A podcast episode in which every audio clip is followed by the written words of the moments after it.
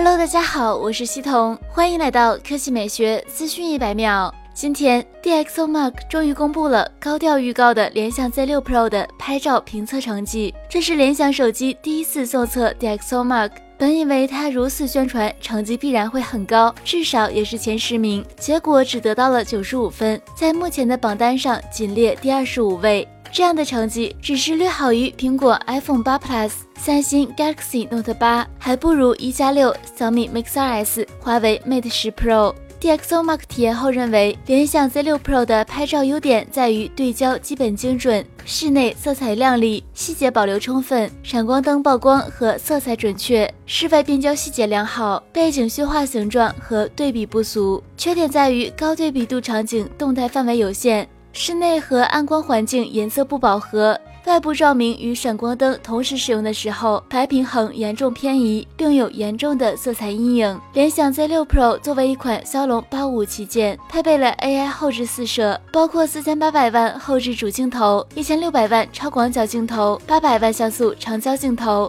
两百万像素超级视频镜头，支持 PDF 加 TOF 双重对焦，四倍混合光变，可拍摄一百二十五度超广角、二点三九厘米超微距照片。对于这样的测试结果，你想说点什么呢？好了，以上就是本期科技美学资讯百秒的全部内容，我们明天再见。